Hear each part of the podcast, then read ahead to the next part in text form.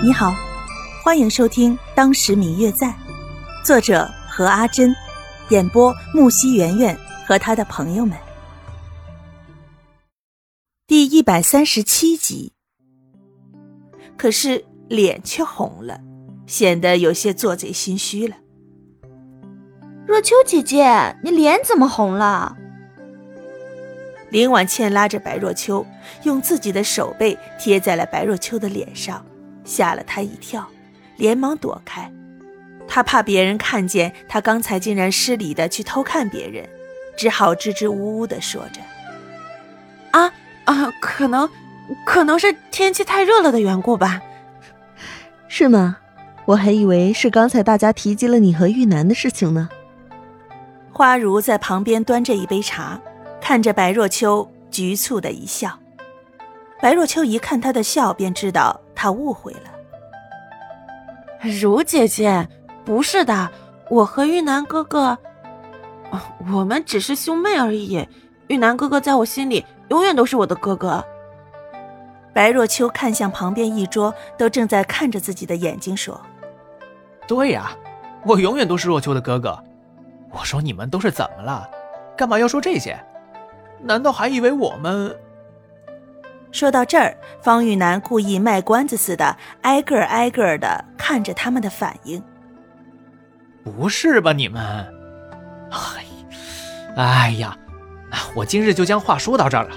若秋也说了，我们永远都是兄妹，我永远都是若秋的哥哥。你们不要胡思乱想，好不好？哎，来来来来来，喝酒喝酒。看见方玉楠的反应如此的夸张，各位都笑了。都举着自己的酒杯，继续的喝酒。当天几个人一直在柳亭待到月上柳梢头之后，才各自回家。方玉楠早已醉得不省人事了，其他几个也好不到哪儿去。还好有马车，要不然白若秋一个人肯定搬不动方玉楠。刚刚回到家，丫鬟彩儿就跑过来说，下午的时候有人送来了帖子。并派人请白若秋一趟，却一直没有等到人，直到刚刚才走。临走前说是一定请姑娘要去。看着彩儿手中的请帖，白若秋心里说不出的高兴，安排下人将方玉楠抬回去，便急急忙忙地准备拆开帖子。可是转念一想，又拿进了房中，认真地深呼了几口气，才缓缓地打开了请帖。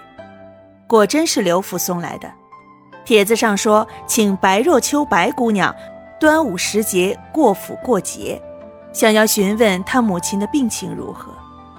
看见这封帖子，白若秋的心里说不出的高兴，终于，终于能够见到母亲的亲人了。